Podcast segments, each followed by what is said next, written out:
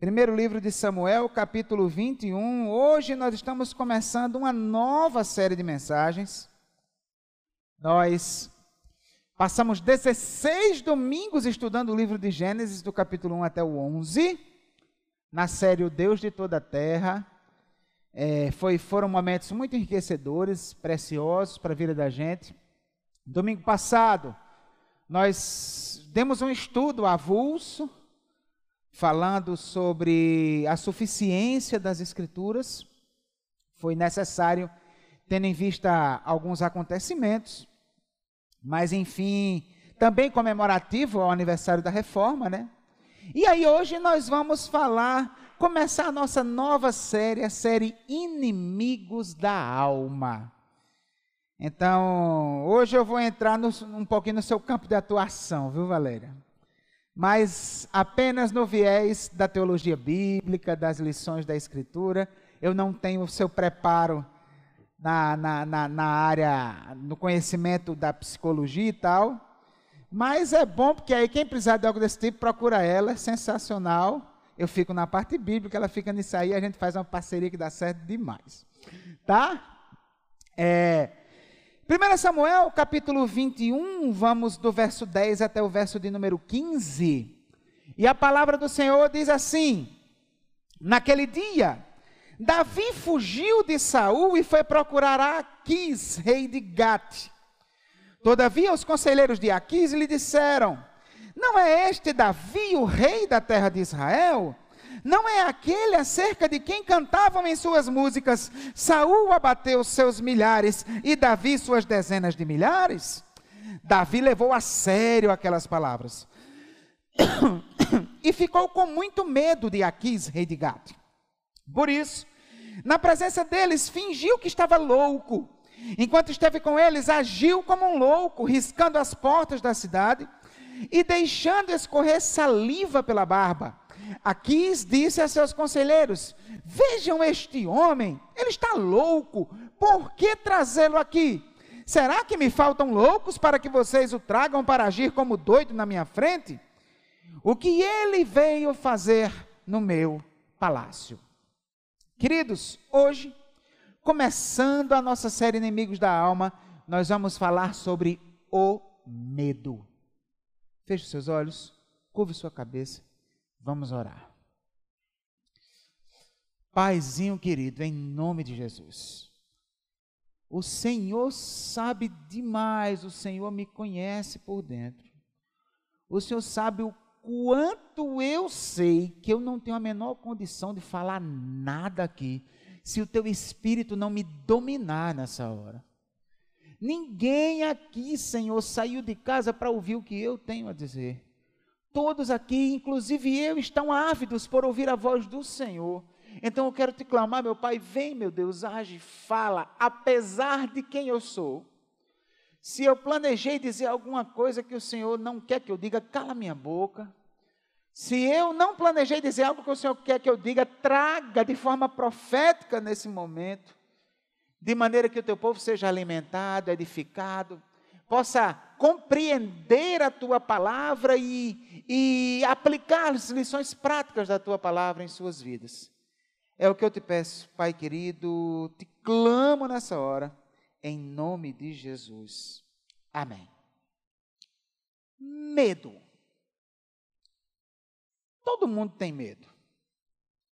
Aliás, o medo, na minha opinião, ele é criado por Deus, ele é um instrumento que Deus utiliza para a preservação da vida.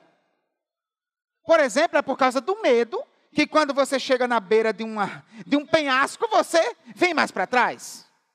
O medo preserva a vida. É graças ao medo que você não se atira na frente de um carro. É graças ao medo que você não põe a mão numa fogueira. O medo ele é um instrumento de preservação da vida. Então, logo de cara, o, o medo é bom. O medo é bênção. E ai daquele que não tem medo de nada. Muito provavelmente é alguém enfadado a morrer logo. No entanto, queridos, quando o nível do nosso medo atinge limites, atinge é, grandezas para além do aceitável, é impressionante como o medo muda de figura. Ele deixa de ser um instrumento de preservação da vida e se torna um instrumento para complicar a vida, prejudicar a vida. Então, logo de cara, o nosso estudo hoje não é para que nós queiramos ser pessoas sem medo. O nosso estudo hoje é para nós percebermos o quanto às vezes o medo extrapola o seu limite e o quanto, se nós não estivermos atentos a isso, nós podemos ser pegos em várias armadilhas que o medo traz, em consequência da sua própria natureza e em consequência das coisas que a gente faz quando está sob efeito do medo. Davi estava vivendo aqui, nesse texto que nós lemos, um momento de extremo medo. E nós precisamos é, é, dar uma, uma recuada na história para que a gente consiga entender, captar o, o, o que, que aconteceu, os, os desdobramentos históricos que levaram ele a estar passando por essa situação, venhamos e convenhamos, ridícula desse texto aqui. Então, o que, que aconteceu? Você deve lembrar Davi foi ungido por Samuel como rei de Israel. Davi enfrentou Golias, passou por toda aquela situação. Graças à vitória dele sobre Golias, Israel teve uma, uma grande vitória sobre os filisteus. E a partir dali, Saul deu a Davi um lugar de destaque. Deu a Davi uma posição elevada como alto oficial do exército de Israel. E Davi estava se dando bem vencia muitas batalhas para o povo de Israel. Só que aí o que foi que aconteceu? É, um belo dia eles estavam voltando da batalha, e como era comum na antiguidade, o rei vinha na frente, o exército atrás, e esse rei não era Davi ainda, esse rei era Saul, né? O rei vinha na frente, o exército atrás, e o povo recebendo eles em festa, marcha de vitória, aquilo que os romanos posteriormente iam chamar de o triunfo, né? Então, aquela marcha vitoriosa. E aí estava lá as mulheres dançando, tocando tamborins, cantando para receber o rei. E tudo isso maravilha. O problema foi uma letra de uma musiquinha que elas inventaram. Né? A, a Bíblia não tem a melodia, tá? Mas eu vou inventar aqui agora. Então era algo tipo assim: Davi, oh, Saul matou milhares, Davi dezenas de milhares. Imagina aí. Aí, resultado, Saul olha assim, aí, mas rapaz, seria algo como se depois da guerra, Saul olhasse para o Instagram e descobrisse que Davi tinha ganhado, que ele, depois da, da vitória, tinha ganhado mais uns dois mil seguidores, e Davi ganhou uns 20 mil seguidores. Né? Sa Saul tinha feito um post assim, né? Mais uma vitória para o Senhor. Aí sei lá, 3.500 curtidas, aí Davi faz um post, 150 mil curtidas. Pensa aí. Aí, resultado, a partir daquele momento, Saul começa a deixar de olhar para Davi como um amigo e passa a olhar para Davi como uma ameaça, como um rival, como um inimigo. E aí ele começa a sentir um profundo desejo de matar Davi. Em três situações ele chega, o texto bíblico vai dizer que ele chega a ser possuído por um espírito maligno e atira a lança para matar Davi. Né? Saul era um cara que acho que ele era meio envolvido com macumba, porque ele de vez em quando baixava um, um, um, um espírito lá, um negócio assim, tá entendendo? Mas aí, enfim, ele, ele, ele passando por essa situação, tentou matar Davi algumas vezes. Só que em sã consciência ele tinha medo de matar Davi. Por quê? Porque Davi tinha uma popularidade gigantesca. Ele era um digital influencer. Né? Então, resultado, ele ficou com medo. Já pensou um cara hoje matar Lucas Neto? Né? A repercussão que ia dar. Pronto, ia ser mais ou menos assim. Então, resultado, ele, ele tinha medo de atentar de fato contra a vida de Davi. Mas ele começa a fazer planos para Davi morrer. E qual é o plano dele? Começa a mandar Davi para frente de batalha o tempo todo. Vai, vai para a guerra, vai para a guerra. Escolhi você. Deixa eu ver quem eu vou mandar. Você. E aí, resultado. Só que só tinha um problema. Quanto mais Davi ia para a guerra, mais Deus dava vitórias a ele. E tome seguidor no Instagram. E tome curtida. Né? E tome o canal do YouTube bombando, mesmo de gente querendo patrocinar. E aí, resultado. Diante dessa situação toda, Saul chega a declarar: Eu vou matar Davi. Só que Jonatas, o filho dele, era muito amigo de Davi. Vocês devem se lembrar da história. E aí Jonatas consegue convencer o pai por algum tempo que Davi não é inimigo, que não era nada do que ele estava pensando e tudo mais. Só que chega um ponto que Saul percebe, não, não dá, não dá, eu vou matar, mas ele não conta ao filho, porque o filho era amigo dele. E aí, resultado, Saul começa a maquinar tudo, planejar tudo para matar Davi. Jonatas nem imaginava, mas Davi começa a desconfiar. E Davi vai traça um plano com Jonatas. Eles tinham um jantar. Davi tinha sido convidado para jantar com o rei. Davi diz: Olha, eu vou me esconder. Você vai lá. Diz que eu pedi permissão para ir em tal lugar porque eu precisava ir. Inventam lá uma situação. E aí Saul fica indignado a ponto de lançar a lança contra o próprio filho. E aí, naquele momento, ficou claramente configurado: realmente o rei quer matar Davi. Aí Jonatas encontra Davi e diz a ele: Olha, cara, meu pai vai te matar. Aí, queridos, Davi se apavora. Davi é completamente dominado pelo medo. E aí ele sai em fuga. Sai em fuga, sai em fuga, vou embora, vou para longe, vou para longe. O medo de morrer tomou conta dele de um jeito como talvez ele nunca tivesse experimentado. Diga-se de passagem, esse é aquele mesmo cara que tinha enfrentado o gigante Golias, tá? Para a gente lembrar que medo é um negócio que pode chegar na vida de qualquer um a qualquer momento. E aí, Davi vai. Resultado, encontra-se, passa numa, numa cidade, encontra-se com um sacerdote, esse sacerdote alimenta ele, dá uma espada para ele e ele sai para fugir de Saul. E é exatamente nesse contexto, com muito medo de morrer, que Davi vai parar nessa cidade, em que esses eventos que nós lemos acontecem. Nós estamos vivendo, queridos, é, tipo assim, vez por outra a gente já é medroso mesmo. Mas nesses tempos de pandemia, parece que a gente tem tido mais motivos para ter medo. A gente vive com medo. Tem vivido com medo o tempo inteiro. Então, a proposta de hoje é nós aprendermos com esse episódio da vida de Davi sobre como ele lidou com medo, sobre as coisas que o descontrole que o medo traz causaram sobre ele, para que nós possamos também aprender. E aí, de repente, é, existe aquele famoso ditado oriental, né? Que os, os, o inteligente aprende com os próprios erros, mas o sábio aprende com os erros dos outros. Então, de repente, a gente vai ter a oportunidade nesse momento, essa vai ser a proposta, para aprender com essa situação que Davi viveu por causa do medo, e aí a gente lidar com medo, já prevenido. Amém? Então a ideia é essa. O que é que o texto vai ensinar para nós? Prestem bastante atenção. O texto vai nos ensinar que situações de medo podem me levar a, em primeiro lugar, tomar decisões tolas. Repita comigo, por favor. Situações de medo podem me levar a. Versos 10 e 11 acompanhe com bastante atenção. Naquele dia, Davi fugiu de Saul e foi para Aquis, Aquis, rei de Gate. Todavia, os conselheiros de Aquis lhe disseram: Não é este Davi o rei da terra de Israel? Não é aquele acerca de quem cantavam em suas danças: Saul abateu seus milhares e Davi suas dezenas de milhares? Queridos, olha só. O medo de Saul fez Davi fugir para a cidade de Gate, à procura do rei Aquis.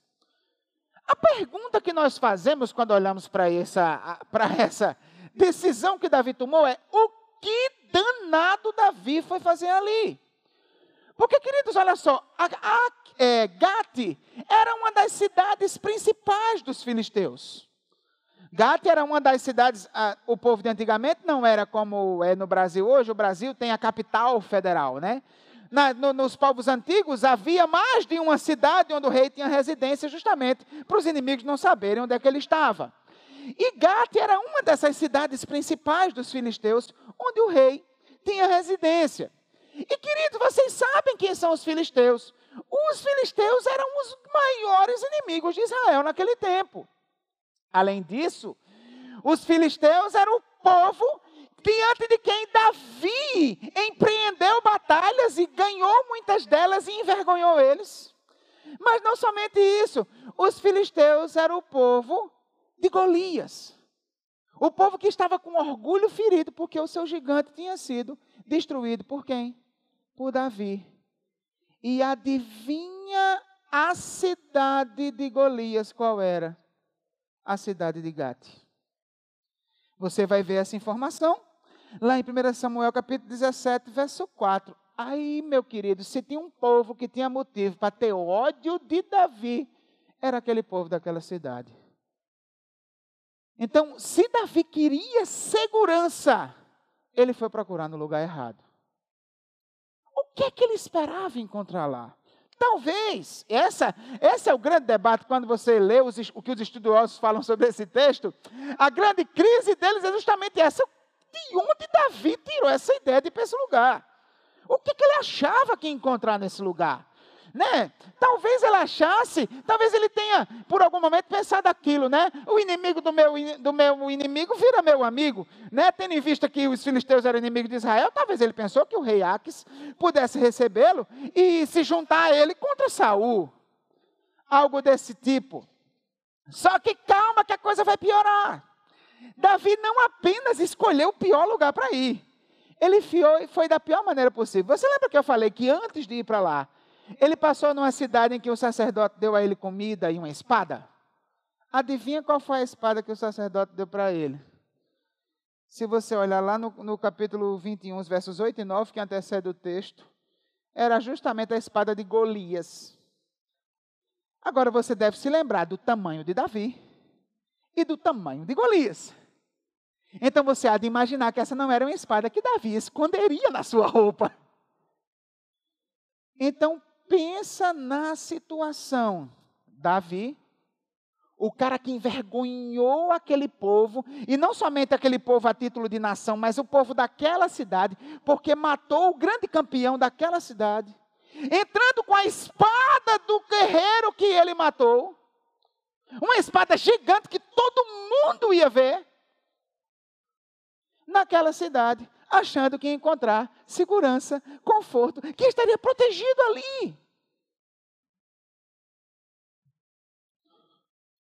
Queridos, quando eu vejo uma coisa dessa, eu tenho que perguntar: como é que um general, estrategista, um cara especializado, experimentado em guerra, comete um erro tão grotesco como esse?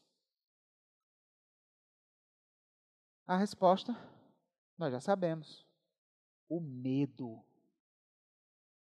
Quando você está com medo e des, toma decisões em plena, em plena situação de medo, você termina tomando decisões tolas. Queridos, olha, já fazem mais de 15 anos que eu estudo a Bíblia, pastoreio, lido com pessoas, ajudo pessoas. E se tem uma coisa que eu aprendi no decorrer desse tempo todo, é que o medo prejudica a nossa capacidade de tomar decisões. E por quê? E eu quero dizer que quando eu falo de medo, eu não falo só dos livros que eu li, mas eu falo de algo que eu sou especialista. Eu sou muito bom nessa área de medo. Sou um medroso de alto nível. Tá? Mas, é. Por quê? Que quando a gente está com medo, a gente termina tomando decisão errada, termina fazendo lambança, termina fazendo besteira. Porque quando você está com medo, a sua tendência natural é buscar uma solução rápida. Você quer resolver logo, porque tudo que você mais quer na vida é se livrar daquela sensação ruim que o medo provoca em você. Você quer qualquer coisa que lhe dê, nem que seja uma ilusão de segurança, para você ficar em paz no seu coração. E aí, resultado, o problema é que soluções rápidas, na maioria das vezes, são sinônimo de decisões precipitadas. E o resultado disso o que é que é? Você lá na frente para, vê o que fez e percebe que se colocou numa situação pior do que a que você se encontrava. Não tome decisões no momento da crise. Não tome decisões quando você estiver apavorada, apavorado. Pare um pouco. Ore a Deus. Depois, faz o seguinte: canaliza sua mente para outra coisa. Você tem que dar um tempo para ver se pelo menos você consegue tomar uma decisão não tão afetado pelo calor daquele sentimento de pavor que está tomando conta de você. Deixa o dia passar, durma. No dia seguinte você ora de novo, aí você vai pensar. Queridos, tudo, aliás, pela minha experiência, não somente na minha vida, mas de ajudar a vida de muita gente, eu poderia dizer que a maioria das vezes que nós achamos que uma coisa é super urgente, elas não são tão urgentes assim. A maioria das vezes que a gente que a gente acha, não, não, não, tem que resolver agora, tem que resolver agora, tem que resolver agora. Na verdade, não é porque a situação exige uma solução imediata, é porque a nossa ansiedade exige um alívio imediato. E aí o melhor é esfria a cabeça, espera um pouquinho, deixa, deixa passar um dia, deixa passar dois dias. Mas pastor, o circo está pegando fogo, assa um milho no fogo, assa uma carninha. Espera um pouquinho mas não tome decisões no momento da crise, no momento do medo, porque decisões no calor do medo são decisões geralmente precipitadas, são decisões tolas e nos põem em situação pior do que a que a gente estava. E foi exatamente o que aconteceu com Davi. E aí, queridos, Situações de medo podem me levar a tomar decisões tolas.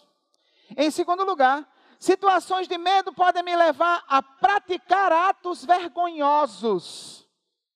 Que foi exatamente o que aconteceu com Davi. Olha só, os versos do 12 ao 15, acompanhe a leitura, por favor.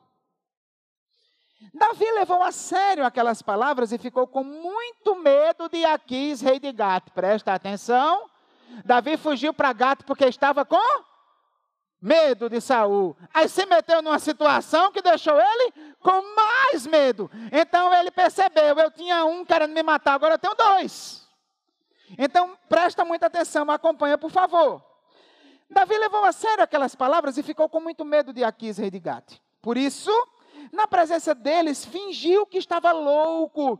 Enquanto esteve com eles, agiu como um louco, riscando as portas da cidade e deixando escorrer saliva pela barba.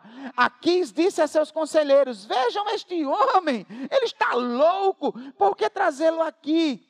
Será que me faltam loucos para que vocês o tragam para agir como doido na minha frente? O que ele veio fazer no meu palácio? Queridos, como eu já falei, decisões precipitadas costumam nos levar a situações piores do que a que nós estávamos, e foi exatamente o que aconteceu com Davi. Quando ele se deu conta, ele percebeu que a desconfiança dos conselheiros do rei iria provavelmente chegar ao coração do próprio rei. E aí, resultado, em outras palavras, ele parou e viu o que tinha feito e pensou: eita pau, eu saí do forno e pulei dentro da frigideira. Fiz uma tremenda de uma lambança.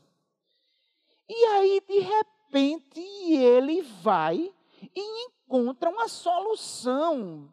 Assim, funcionou? Funcionou. Né? Mas a gente precisa perceber os detalhes que o texto dá dessa cena de Davi se fingindo de louco, à luz da cultura hebraica antiga, para a gente perceber o tom que isso tem. Tá? Ele, queridos, levado pelo medo, começa a fazer uma cena altamente ridícula. Ele se finge de louco. ele deixa a saliva escorrer pela barba e sai depredando o patrimônio alheio, né? O texto diz que ele saiu riscando as portas e não sei o quê, dando uma de doido.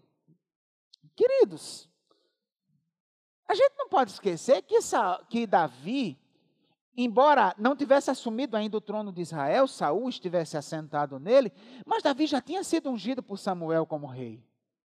Então Davi já era o rei de Israel aos olhos de Deus, amém? Agora, olha o papelão em que se meteu o rei de Israel, alguém que Deus elevou a uma condução de extrema dignidade. Para nós hoje, queridos, talvez a gente não consiga, a gente não consiga captar a gravidade desse detalhe que o autor, que, que o autor relata, que, que o narrador relata aqui, da saliva escorrendo pela barba. Né, Para nós não é nada, ele estava babando um pouquinho, isso não é nada demais, né? todo mundo baba. Né? Mas, queridos, olha só, a barba, queridos, era o maior símbolo da virilidade, da dignidade de um homem no Israel antigo. Deixa eu mostrar uma passagem para vocês aqui, só para vocês captarem a decisão. O quanto a, a, a, dignidade estava associada à barba e a vergonha estava associada à barba também. Uma situação já lá mais na frente, Davi já era rei, já não é com ele, é com pessoas, com mensageiros dele. Então Anum prendeu os mensageiros de Davi, rapou metade da barba de cada um, olha a humilhação. Cortou metade de suas roupas até as nádegas e os mandou embora. Quando Davi soube disso, enviou mensageiros ao encontro deles, pois haviam sido profundamente humilhados. E lhes mandou dizer: Fiquem em Jericó até que a barba cresça, e então voltem para casa. Olha a importância que a barba tinha. Davi manda dizer a eles: olha, não voltem para a casa de vocês, não compareçam diante da esposa e do filho de vocês com essa situação vergonhosa da barba raspada. Estão percebendo? Ainda tem mais um detalhe: a barba tinha esse papel importante. E o que é que representava também esse lance do cuspe, tá? da saliva Queridos, na, na cultura hebraica, na cultura dos antigos, o maior ato de humilhação que você podia fazer por alguém era cuspir na cara desse alguém. Até hoje isso é uma coisa assim, né? Mas na época tem um significado muito mais forte. Se você der uma olhada, por exemplo, em Jó, no capítulo 30, versos 9 e 10, olha só o que o texto vai dizer. E agora os filhos deles zombam de mim com suas canções. Tornei-me um provérbio entre eles. Eles me detestam e se mantêm à distância. Não hesitam em cuspir em meu rosto. Quando você cuspia no rosto de alguém, você estava dizendo: Olha, você é um nada. Você é um lixo. Você é um cachorro. Você não vale de nada. Queridos, o narrador aqui de 1 Samuel quer nos fazer captar o que Davi estava fazendo. Davi estava se reduzindo a uma posição de tremenda humilhação. Ele estava cuspindo no próprio rosto. Conseguem perceber? Aquele que foi elevado por Deus a uma posição de honra, por causa do medo, se elevou à situação mais indigna e execrável que alguém poderia ter. Alguém cuspido no rosto. Ele cuspiu no próprio rosto, ele profanou a sua barba. Ele humilhou a si mesmo. E aí, queridos, como se isso fosse pouco, ele comparece na presença do rei Aquis naquela situação e é humilhado pelo rei diante de todos. O rei diz: Está faltando doido aqui para vocês me trazerem esse outro doido? Isso é um doido, isso é um nada. Isso é um zero à esquerda. Tira daqui. O rei, diante de quem Davi já tinha prevalecido em batalha. Vocês conseguem perceber? O medo levou Davi a uma condição vergonhosa, a uma condição indigna, a uma condição de humilhação, por causa do medo, dominado pelo medo, ele cuspiu no próprio rosto. Queridos, quando o medo nos domina, é muito comum a gente fazer coisas das quais nós nos envergonhamos depois. Mas é muito comum. Eu vou aqui dar um exemplo extremo, mas depois eu quero mostrar que não tem que ser nesse nível extremo. Mas eu passei por uma situação muito engraçada, tá? Eu tenho um trauma de infância. Eu morro de medo de, de, de aves. Pode sorrir, não tem problema não, tá? Morro de medo de galinha, peru, pato, marreco, todas essas coisas. Hoje em dia, até depois desse episódio que eu vou contar, eu comecei a lutar contra isso, por causa da vergonha que eu passei. E, e até hoje em dia, por exemplo, se tiver uma galinha solta aqui, eu não corro. Olha só. Mas acredite, há anos atrás eu correria, não tinha, não tinha esse negócio, não. Eu não ficaria num lugar que tivesse um bicho desse. Simples assim. Né? Tem uma história, mas não vou contar a história aqui, que fica comprida demais. Tem uma causa, tá? Né? Não é uma coisa completamente infundada. Né? Valéria, isso é caso de estudo, tá? Mas, enfim, a, a, o, o fato que eu quero contar eu era seminarista, né? E aí eu saí de João Pessoa para pregar numa cidade do Ceará chamada Lavras da Mangabeira, uma cidadezinha pequena.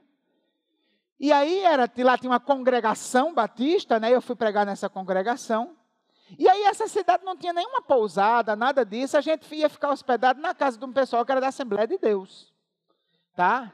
E aí, meu, pessoal do interior, Naquele tempo, hoje é bem menos, mas naquele tempo o pessoal da Assembleia de Deus torcia o nariz para Batista.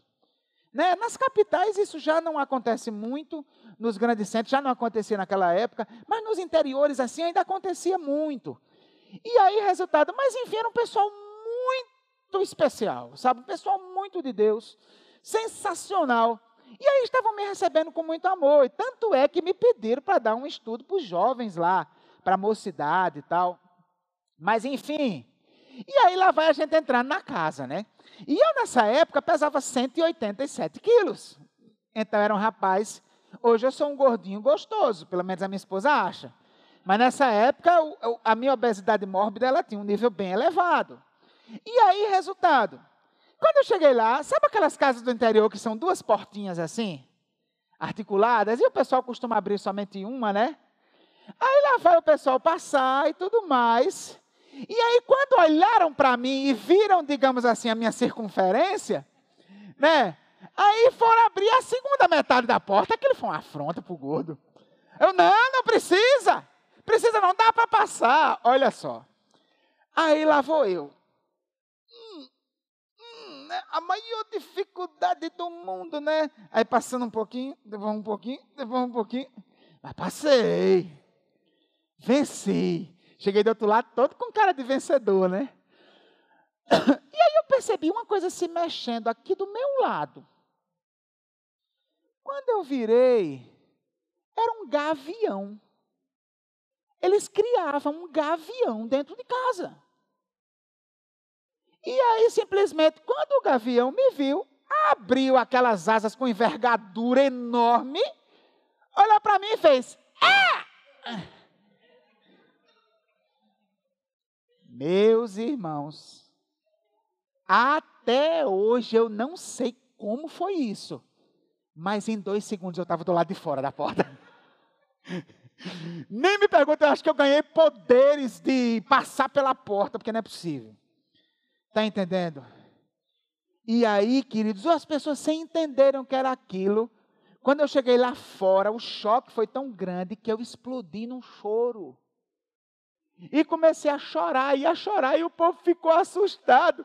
E eu imagino eles pensando: esse é o pregador poderoso que veio. Né?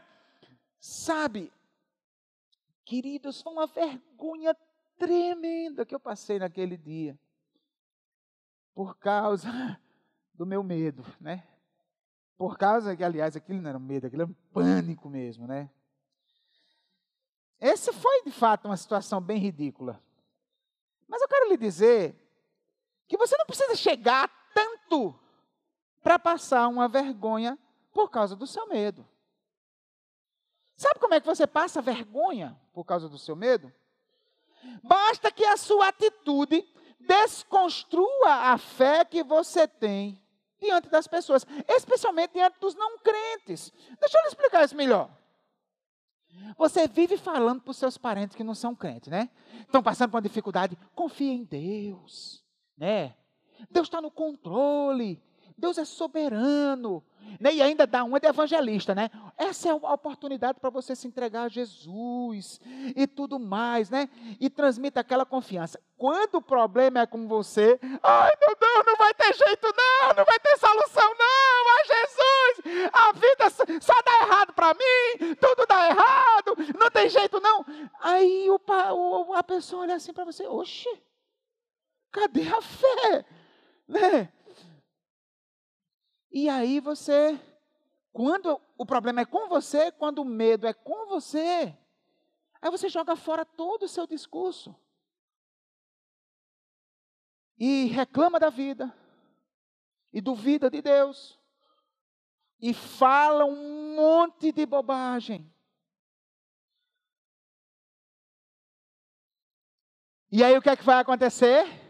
O parentão que não é crente, que você sabe, né? O não crente às vezes espera uma oportunidade dessa para ir afora, né? Especialmente aquele obstinado que não está querendo saber de Deus e você fica insistindo, né? Aí ele chega para você e diz: Vem cá, cadê o teu Deus? Ele não é soberano? Ele não está no controle? E aí, levado pelo seu medo, você fala um monte de bobagem e se vê numa situação vexatória, envergonhado diante das pessoas. Você, como alguém que Deus lhe elevou a uma condição de dignidade, se coloca como alguém é, digno de piada. Olha o crente. Cadê a tua fé? Meus queridos, nós somos muito bons em discurso, especialmente quando o sapato aperta no calo dos outros. Olha, a gente é bom, viu, nisso. A gente é muito bom de dar conselho. É impressionante.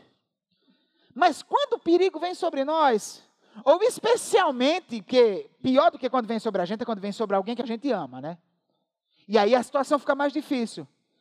Aí, queridos, é nessas horas que a veracidade da nossa pregação é posta em xeque. E não se engane, Deus faz com que certas coisas aconteçam com você, justamente para você viver essa experiência. É como se Deus dissesse: beleza, é, discurso, nota 10, vamos para a próxima etapa, prática. Aí vem a tribulação, vum! Vamos ver qual é a nota que você vai tirar? Porque de discurso você já é bom. Vamos ver a prática. Queridos, eu quero dar para vocês agora alguns conselhos para você não passar vergonha em momentos de medo. Tá? Ou seja, o homem do gavião aprendeu com a situação e vai trazer uns conselhos bons para vocês aqui, tá bom? Primeiro, primeira, presta muita atenção que isso é sabedoria do céu para sua vida, tá? Não saia compartilhando seus sentimentos com todo mundo. Não faça isso. Sabe aquele negócio de que a pessoa diz: "A minha vida é um livro aberto". A vida de ninguém é para ser livro aberto. A nossa vida tem que ser aberta esporadicamente em algumas situações com pessoas em que nós confiamos. Mas não saia dizendo para todo mundo o que você está sentindo. É muito comum você se envergonhar depois do que falou. Outra coisa pior ainda, pelo amor de Deus, não vomite suas aflições na rede social, em nome de Jesus. A pessoa está mal, aí corre para quem? Para o Facebook. Aí diz lá, um monte de besteira, meu Deus. Aí os amigos, porque deixa eu dizer uma, eu vou dar uma notícia.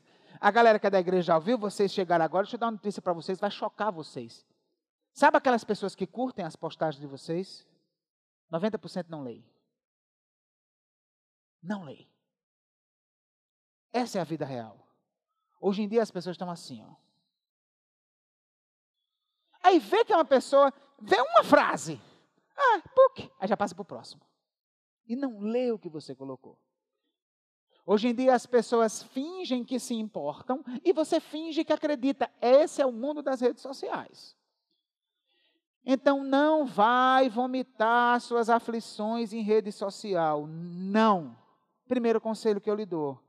Senão depois você vai ter que fazer, como vez por outra a gente vê algumas pessoas do governo tendo que fazer, apagar a postagem. É o que mais se vê hoje, não é não? O cara fala o negócio, a imprensa cai em cima, cadê o post? Sumiu! Só que alguém já printou e já era, né? Então, muito cuidado com isso. Segundo conselho, escolha uma ou no máximo duas pessoas maduras espiritualmente e que já deram provas de que se importam de verdade com você. Aí você vai nessa uma pessoa ou nessas duas pessoas e aí você abre o coração. Porque a gente precisa dividir com alguém, tá? Não dá, não. Sozinho ninguém aguenta, não. Eu quero lhe lembrar de um episódio do próprio Jesus. Você lembra que Jesus no Getsemane estava com muito medo. Jesus estava com doze ao redor dele, né?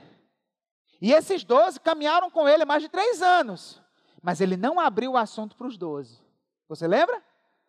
Ele chamou somente os três mais íntimos, Pedro, Tiago e João, foi num cantinho e disse: Olha, minha alma está aterrorizada. Vigiem e orem. Em outras palavras, Jesus pediu: orem por mim. Então, se Jesus precisou compartilhar, você precisa compartilhar, mas você precisa compartilhar com a pessoa certa. Então peça a Deus sabedoria para discernir uma pessoa, no máximo duas, não, essas pessoas são crentes maduros, têm, vivem valores bíblicos e são pessoas que eu sei que realmente se importam comigo. Aí você vai lá e abre o coração, mas abra mesmo, porque precisa. Terceira coisa, peça para essa uma ou essas duas pessoas avaliarem a situação sobre a ótica deles. Porque também tem um negócio, às vezes a gente fala para os outros, mas não quer que os outros digam nada, só quer que concorde com a gente. Aí também não adianta, velho. Você precisa abrir o coração, compartilhar e estar pronto para ouvir. E é importante você pedir para eles avaliarem a sua situação. Por quê? Porque eles não estão dominados pelo medo como você está. Consequentemente, eles serão capazes de fazer uma avaliação mais mais contemplativa e racional do que você está sendo capaz naquele momento. De repente, até a pessoa vai fazer você perceber que não é tão grave como você pensava que era. Então, faça isso. Estão lembrados dos conselhos que eu estou dando? Primeiro, não sai dizendo para todo mundo. Segundo, escolha uma ou duas pessoas maduras de confiança que você percebe que de fato se importam com você. Abra o coração, precisa abrir o coração. Terceiro, pede para eles, cara, sejam honestos. O que vocês pensam sobre isso que eu falei para vocês? E esteja pronto para ouvir. Tá. E em quarto lugar, depois que já compartilhou seus medos com alguém, amigo, não tem mais o que falar. É você e Deus. Então é continuar na oração, velho. Continuar na oração. É orar. É se atirar nos braços do Pai. E, e, e gente, Deus é fenomenal. Deus, ele é incrível, porque Deus é o único com quem a gente conversa que é totalmente santo, que teria todos os motivos para não tolerar as besteiras que a gente fala, mas é o único que deixa a gente falar tudo o que a gente quiser. Você já parou para prestar atenção? Outros, as outras pessoas são pecadores igual a gente, mas quando ouvem a gente, são sempre com olhos e ouvidos de julgamento. Sempre tem uma coisa ou outra. Lógico, quando a pessoa amadurece, ela vai deixando a posição de juiz e se torna um conselheiro melhor, né? Mas, via de regra, sempre tem um negócio ou outro. Ai, não fala uma coisa dessa. Você já conversou com alguém? Né? E a pessoa disse assim: misericórdia! Pronto, aí já matou você, né? Porque você está com aquilo no coração, precisando botar para fora. Aí quando você bota para fora, menino, tu é um crente, não fala isso não, menino. Né? Aí você, meu Deus, tu lascou, não posso falar com ninguém, vou explodir por dentro, né? Deus é o único que deixa você dizer tudo, cara. A prova disso, você já leu aqueles salmos que a gente chama na teologia do Antigo Testamento de os salmos imprecatórios? Você já leu o salmo que o cara pede a Deus para alguém esmagar os filhos dos inimigos deles contra as pedras? Lembra? Salmo 137, se eu não me engano. Está entendendo? No Salmo 2, quando o salmista pede a Deus, quebra os dentes dos meus inimigos. Cara, que coisa sinistra. Mas a gente vê nos salmos. Não quer dizer que Deus aprove todos aqueles sentimentos, mas quer dizer que diante de Deus você tem liberdade para rasgar o seu coração, toda a sujeira que está nele. E a partir dali ele purifica, vai purificando o seu coração, vai transformando você. Então, pô, se você quer alguém para lhe ouvir, diante de quem você pode falar, o Senhor está dentro do seu quarto, Deus é bom, porque com Deus não tem problema de pandemia, porque você não tem que pegar ônibus para falar com Deus, você não tem que pegar trem, você só precisa fechar os olhos e abrir o coração. Amém? Então, faz isso, tá? Porque senão o medo ele enche a gente de vergonha.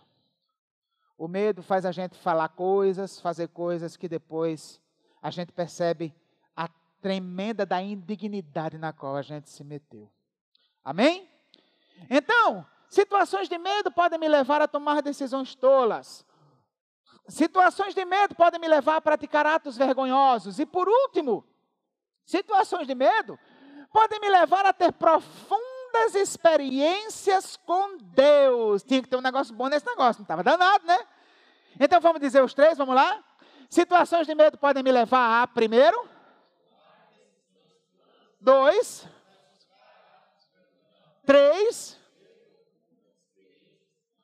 O texto agora vai ser outro. O texto vai ser o Salmo 34, versos do 1 ao 7. E você vai perceber rápido por quê que é esse texto que vai continuar a nossa mensagem. Salmo 34. Olha só, queridos. Eu vou começar não lendo logo os versículos, eu quero ler o cabeçalho do salmo. Eu não sei se você já percebeu que alguns dos salmos vêm com informações de contexto. E essas informações, querido, não é coisa que da sua Bíblia de estudo, não. Está no texto hebraico, está lá, tá certo? faz parte do texto do salmo. Inclusive, no hebraico, os salmos que têm cabeçalho, sempre o versículo do texto hebraico é um versículo depois do versículo da Bíblia em português. Porque o primeiro versículo é o cabeçalho. Tá certo? Olha o que é que diz no cabeçalho do Salmo 34.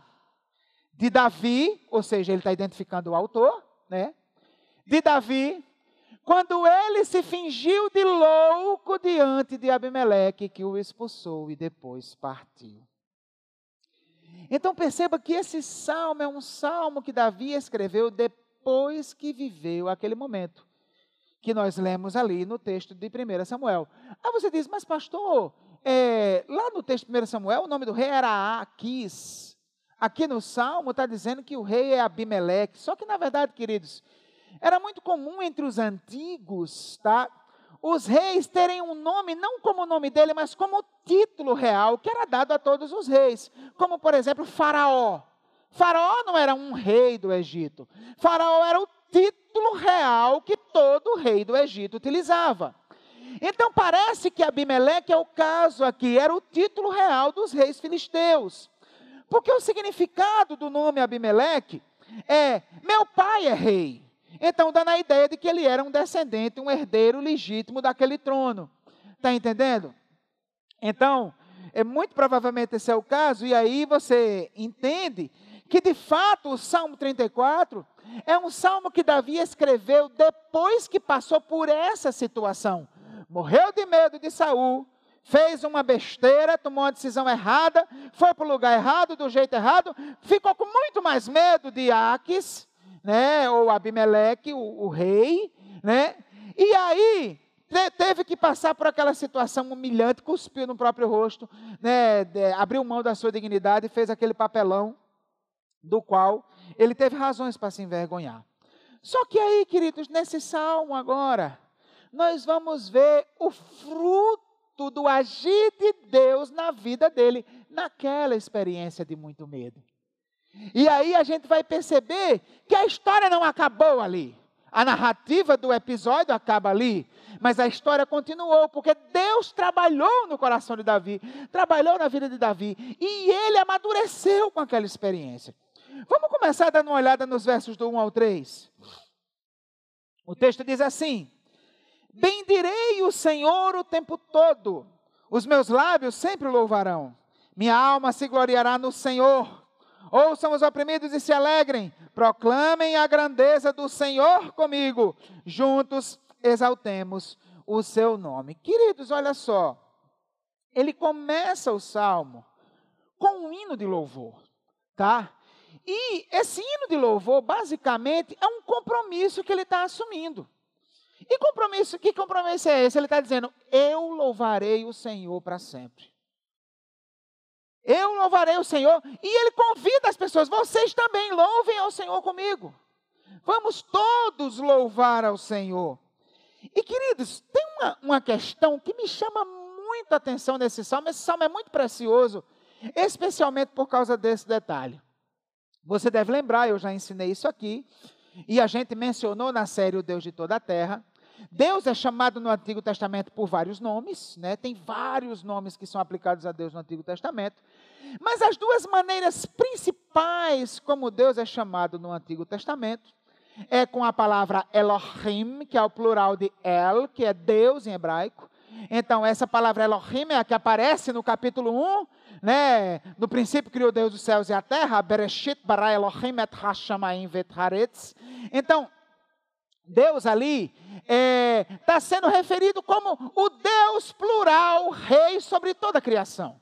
A ideia dessa expressão Elohim está mais associada à criação, ao mundo todo, a um Deus que não é um Deus somente de Israel, é um Deus que é um Deus do mundo todo. Amém? Tudo tranquilo. E a segunda expressão é aquela expressão que ninguém sabe exatamente qual sonoridade tinha no início, que é o nome de Deus, aquele nome com o qual ele se identificou para Moisés que dependendo das vogais que os maçoretas vão aplicar, e dependendo da passagem, eles usam vogais diferentes, então tem passagem que é Iavé, Ievá, Iahu, Iahuá, então tem várias possibilidades, mas em essência, as consoantes são sempre as mesmas, né? Então, que é aquele, o nome de Deus mesmo.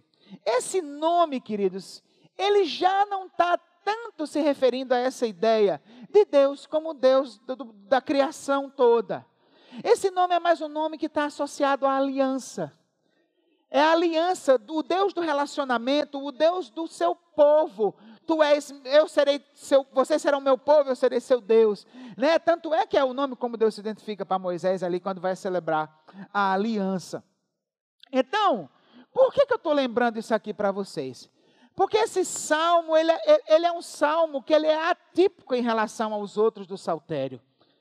Em que sentido esse salmo é atípico? Esse salmo, ele é exageradamente repetitivo em colocar o nome do Senhor.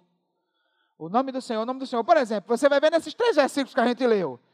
Defende-me, Yahvé, Senhor. Aliás, perdão, estou lendo 35. 34. Bendirei o Senhor. Está aqui o nome dele, Yahvé.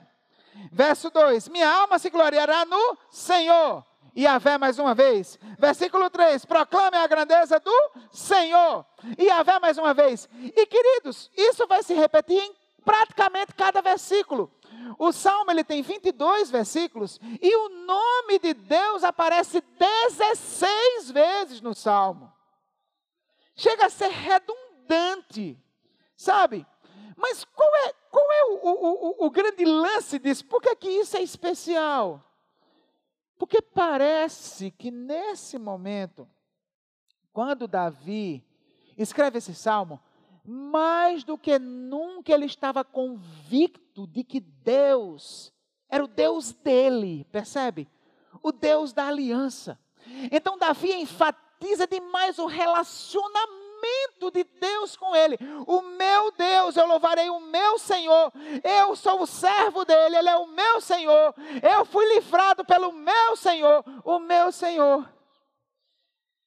Então, queridos, parece que a experiência de medo, acima de qualquer outra coisa, aprofundou o relacionamento de Davi com seu Senhor. Conseguem captar isso? Sabe?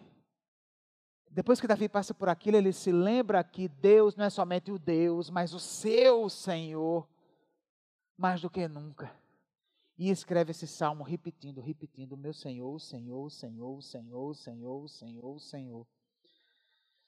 E aí, na continuação do salmo, nos versos do 4 ao 5, do perdão do 4 ao 7, ele vai dizer: Busquei o Senhor, e ele me respondeu, livrou-me de todos os meus temores. Olha o medo aí. Os que olham para ele estão radiantes de alegria, seus rostos jamais mostrarão decepção. Este pobre homem clamou e o Senhor o ouviu e o libertou de todas as suas tribulações. O anjo do Senhor é sentinela ao redor daqueles que o temem e os livra. Agora, queridos, Davi meio que explica o porquê que ele está comprometido a louvar o Senhor e chama as pessoas para louvarem o Senhor.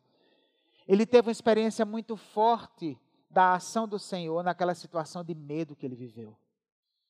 E aí, o que é que ele descreve para nós? Como ele descreve essa experiência? Em meio à situação de medo, o que é que o texto diz? Ele decidiu clamar. Então, o medo fez Davi aprender a depender mais de Deus. O medo conduziu Davi à oração. Segunda questão, Naquele momento de medo, ele experimentou o agir de Deus nas suas emoções, no seu interior. Ele diz: livrou-me de todos os meus temores. Eu estava dominado pelo medo, mas parece que depois que eu busquei ao Senhor e clamei ao Senhor, Ele foi trabalhando esses medos dentro de mim. Outra coisa que ele relata aqui para a gente, que ele obteve livramento do que ele precisava. Então parece que essa é uma coisa meio comum da teologia bíblica da oração. A oração, ela sempre tem um efeito duplo quando você exercita. Ela trabalha dentro de você e ao redor de você. A oração muda as coisas. Nós cremos nisso. Amém? A oração do justo pode muito em seus efeitos. Tem gente que quer dizer que a oração serve só para se trabalhar interior, para você amadurecer, aprofundar relacionamento com Deus. Não concordo com isso nunca. Para mim, na Bíblia, isso não está. Pode estar tá nos compêndios de teologia, mas na Bíblia não. Tá? A Bíblia é enfática de que, fato, Deus age em resposta às orações. Nós cremos nisso. Então, Davi viveu essa resposta, porque apesar de toda a vergonha que ele passou, no final das contas ele não morreu. Né? Por mais ridículo que fosse aquilo, mais humilhante que fosse aquilo, funcionou. Deus, por compaixão, por misericórdia, por graça, livrou a vida dele. E aí, queridos, a última coisa. Ele fala aqui, ele teve a fé dele fortalecida novamente ele vai e diz: Olha, sabe de uma coisa? O anjo do Senhor se acampa ao redor daqueles que o temem. Engraçado, se ele tivesse firme nisso, ele não tinha feito toda aquela lambança, né? Se ele tivesse seguro nisso antes, ele dizia: Não, não, não, não, não, não vou. Em primeiro lugar, o que é que eu vou fazer em Gate? Não, eu vou procurar uma outra solução, vou me esconder um pouco, mas eu vou buscar o meu Deus e vou confiar no meu Deus. O anjo do Senhor se acampa ao redor daqueles que o temem. Amém? Né? Provavelmente lá ele também não ia passar, não ia aceitar uma situação ridícula daquela, cuspir no próprio rosto. Mas enfim, Deus tem esse negócio. Deus sabe das nossas capacidades e das nossas incapacidades. E eu estava conversando isso com Douglas aqui quando a gente antes do culto, a gente conversando, falando sobre a vida e tal. E a gente vendo o quanto seria bom se a gente conseguisse aprender sem apanhar né? Porque, poxa, a gente tem ensino, né? A Bíblia, toda semana tem pregação. Se você é um crente, pelo menos mais ou menos, você lê sua Bíblia pelo menos umas duas, três vezes por semana, além da pregação do pastor, né? Amém? Então você tem, né, alimento extra nesses momentos devocionais. Então, resultado. É, seria tão bom que a gente ah, tomasse posse, né, de todas essas verdades e não precisasse, mas a gente não é assim, né, Douglas? Parece que a gente só aprende batendo a cara na parede. Né? Enfim, mas o melhor é que aprende. Bate a cara na parede, mas aprende. É, queridos, eu vou contar outra história. Eu já estou contador de história que só. Tá? É, houve um tempo, né, nessa época eu era seminarista também. Aliás, as minhas histórias Sabe, eu vivi experiências tremendas no meu tempo seminarista, cara. Eu, eu, eu, eu lembro disso com muito, com muito preciosismo, sabe? Eu passei cada perrengue, passei por cada situação. Sabe, eu tinha bastante limitação financeira. Eu não passava necessidade. Minha mãe me sustentava de comida, de dormida, tudo mais. Mas eu, mas, mas tipo assim, era tudo muito contado. E aí na minha vida, e você é um, homem, né? Eu até mencionei isso hoje de manhã na live, né? Mas enfim, é, eu passei por muito perrengue, mas cara, eu me lembro hoje, naquela época, sabe, que eu não fazia um lanche porque não tinha dinheiro para lanchar.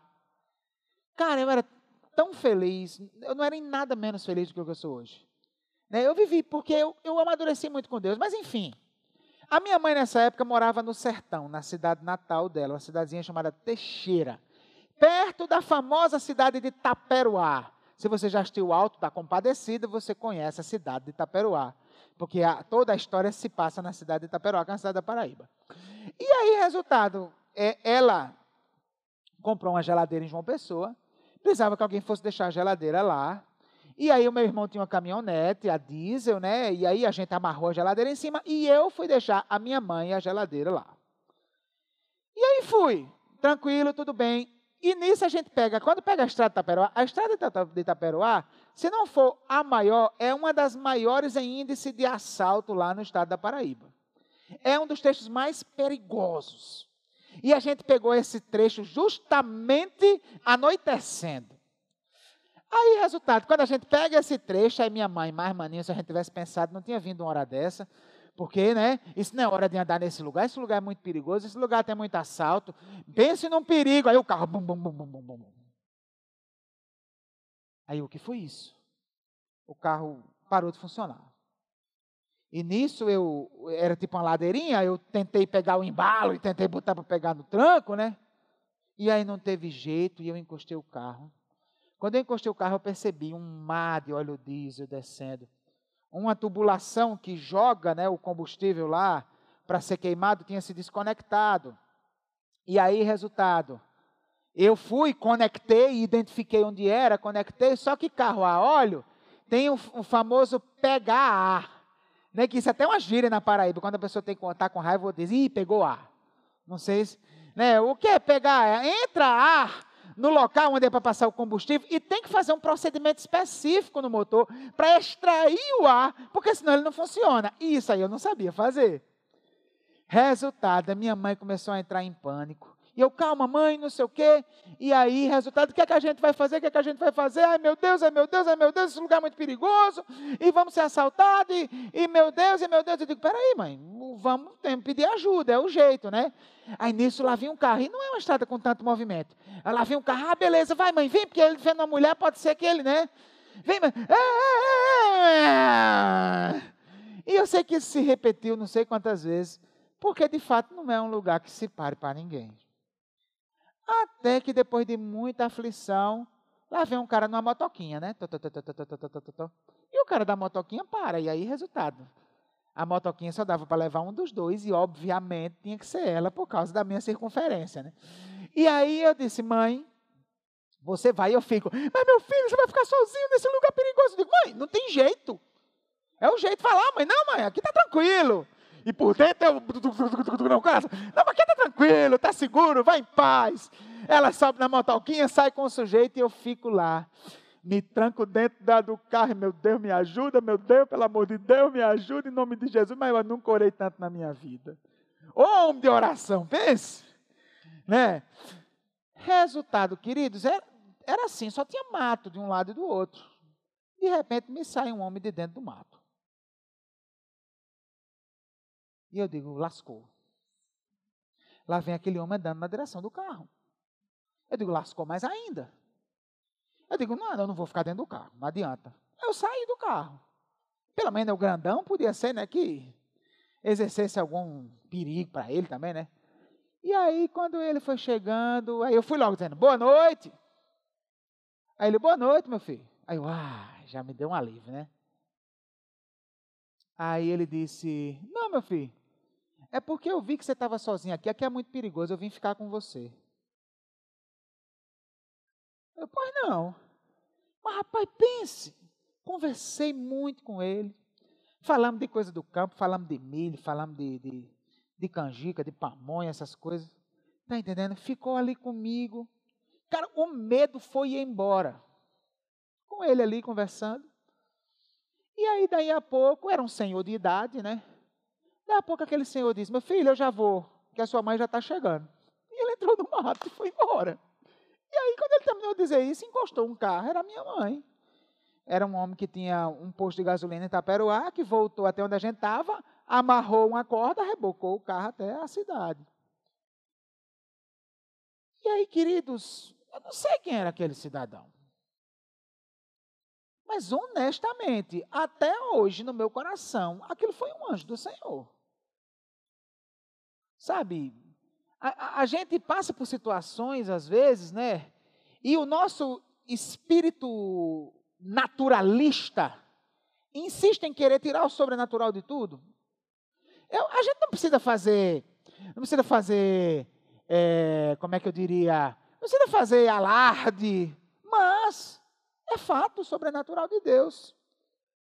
Podia ser só um homem que morava no meio do mato? Podia. Mas eu tenho para mim que não era. E queridos, aquela experiência de medo me fez perceber o quanto eu precisava amadurecer com Deus. O quanto a minha fé era fraca. O quanto o meu discurso não correspondia à realidade das minhas ações. Aquela experiência me fez perceber o quanto eu precisava ter uma vida mais profunda de oração. O quanto eu precisava depender mais de Deus. Talvez você esteja vivendo alguma situação de medo.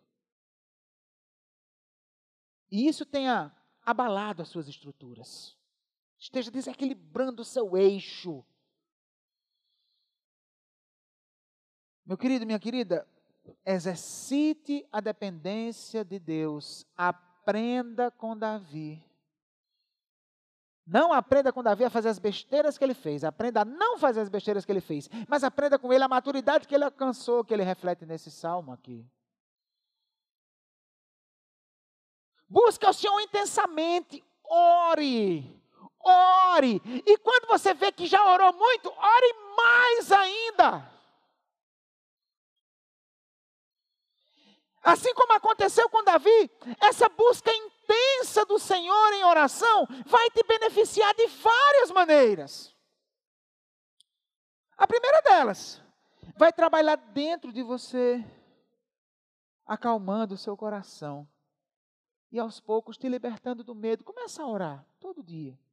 Lê a palavra, abre o seu coração para Deus, diz que você está com medo e vai falando, vai compartilhando. Você vai vivenciar esse acalmado Espírito de Deus. Clame ao Senhor, Senhor, acalma meu coração. Envia do céu a tua paz. Vai me aquietando. Quando você se derrama com Ele, se derrama com Ele constantemente, você vivencia essa experiência. E você chega a viver algo que você diz: Eu não sei por que, é que eu estou tão tranquilo. O que é está acontecendo comigo? Eu não sou assim. Mas é Deus. Segunda coisa, se você buscar ao Senhor como Davi decidiu buscar depois de tudo isso, ele vai trabalhar não somente dentro de você, mas ao redor de você. Porque a oração do justo pode muito em seus efeitos. Quem crê, diga amém. Então é. Não é somente por dentro, é por fora. Ele age. E além disso, ele vai firmar a sua fé. E quando tudo isso passar, porque vai passar, pode demorar mais do que você gostaria, mas vai passar. E quando tudo isso passar, você vai sair muito mais forte, muito mais amadurecido. Você lidou com a situação, e essa situação vai ser experiência para lhe ajudar a lidar com a próxima. Amém? Então, não fique simplesmente como algumas pessoas ficam, empurrando o problema com a barriga. Se eu fizesse isso, acho que eu empurraria bem, né? Mas aí o que, que acontece? Tem gente, tem gente que quando está passando por isso, fica só vivendo o dia. Aí fica parado, aí liga a TV, aí vai dormir, dorme, dorme de manhã, dorme de tarde, dorme de noite. Pensa numa fuga a qual as pessoas recorrem. E parece até, tá? Parece até que o nosso corpo se acostuma com isso e usa isso como defesa. A, realidade, o estado de alerta lhe oferece perigo, o corpo começa a lhe dar uma sonolência. Mas você não pode ceder a isso, cara. Você vai viver dormindo? Não pode. Então não fica só empurrando o problema com a barriga, vendo o dia passar, um dia após o outro. Não, aproveite a tribulação. Aproveite o medo e busque a Deus, cresça com tudo isso. Busque ao Senhor e você terá profundas experiências com Ele. Então, queridos, para concluir, encerrando, uma última coisa que eu quero lhe dizer, aliás, eu quero lhe lembrar, porque eu acho que você já sabe disso, mas você não sabia, eu vou lhe dizer: ter medo não é pecado, tá? Ter medo não é pecado. Qual é a base teológica para a minha afirmação, tá? é que Jesus teve medo. E o autor de Hebreus é enfático. Ele foi, foi, tentado em todas as coisas a nossa semelhança, mas sem pecado. Jesus não cometeu absolutamente nenhum pecado. E ele teve medo no Getsemane. A palavra, a palavra grega lá significa medo. Ele diz: A minha alma está aterrorizada. Tá? Então, essa é, esse é o significado da palavra. Ele teve medo. Ele enfrentou uma situação de extrema dor e, e, e, várias coisas, não somente as dores físicas, não somente a humilhação, mas especialmente o momento em que o olhar do Pai sobre ele seria diferente, porque ele receberia na cruz os pecados de todos aqueles que creram e creriam nele. E naquele momento carregado de pecado, pela primeira vez na história, o olhar do Pai para ele não é um olhar de ternura e afeto, é um olhar de juízo. Jesus recebeu o juízo de Deus na cruz, no nosso lugar. Então, quando ele ia lidar com essa situação, e foi pesado para ele, gente. E ele ficou com medo. Então, ter medo não é pecado. Então, você não precisa se envergonhar porque está com medo, nem perder tempo, pelo amor de Deus, se enchendo de culpa, porque aí é que a coisa piora. Você já está sofrendo porque está com medo, aí acha que um crente não é para ter medo, aí começa a ficar cheio de culpa, aí só afunda mais no poço da depressão, tá? Não. Ter medo não é pecado. Não se encha de culpa. Ao invés disso, pratique o que você aprendeu hoje. Primeiro, não tome decisões precipitadas. Não se apresse. É perigoso. O medo pode lhe levar a tomar decisões tolas. Segundo, se controle e tome cuidado para não sair falando ou fazendo coisas das quais você possa se arrepender. Coisas que vão lhe humilhar, lhe envergonhar posteriormente. Então, se segura. E terceiro, enquanto você está é, se segurando para não tomar decisões, se segurando para não fazer vexame, você está aproveitando esse tempo para buscar o Senhor. Buscar o Senhor e aprofunde seu relacionamento com Ele. É isso que você precisa fazer. Não desperdice esses momentos de aflição. Não desperdice esses momentos que fazem você sentir medo. Deus tem propósitos em tudo que Ele faz. Você crê nisso? Então, amigo, amiga, se você está passando por isso, é porque você precisa. Vai fazer bem para você. Vai instruir você, vai lapidar você, vai moldar você, vai amadurecer você. Então, aproveite o agir de Deus nessa situação. Aceite o seu medo e aprenda com ele. Pois um dia tudo isso vai passar. E o que vai ficar é o quanto você se aproximou de Deus e cresceu durante a situação. Eu disse isso de manhã na live devocional. Eu já disse isso aqui inúmeras vezes, mas tem certas coisas que a gente precisa dizer sempre. Geralmente, quando a gente está no deserto, a gente só pensa numa coisa: quando é que o deserto vai acabar? Quando é que eu vou sair? Mas isso não é o mais importante. O mais importante, como, quando você está no deserto, não é quando eu vou sair do deserto. O mais importante quando você está no deserto é como eu vou passar por ele. Com quem eu estarei. E o quanto eu manterei a fidelidade em meio ao deserto. Isso é o mais importante de Deus. Porque quando o deserto acabar, você sai diferente. Amadurecido, crescido, fortalecido, pronto para enfrentar os próximos desertos. Porque assim como eu tenho uma notícia boa para lhe dar, que o deserto acaba, eu tenho uma notícia não tão boa para lhe dizer, outros desertos vêm. Mas o mesmo Deus que já lhe livrou dos desertos do passado, é o Deus que vai lhe abençoar e lhe livrar desse e de todos os que vierem em nome de Jesus. Que esse Deus nos abençoe.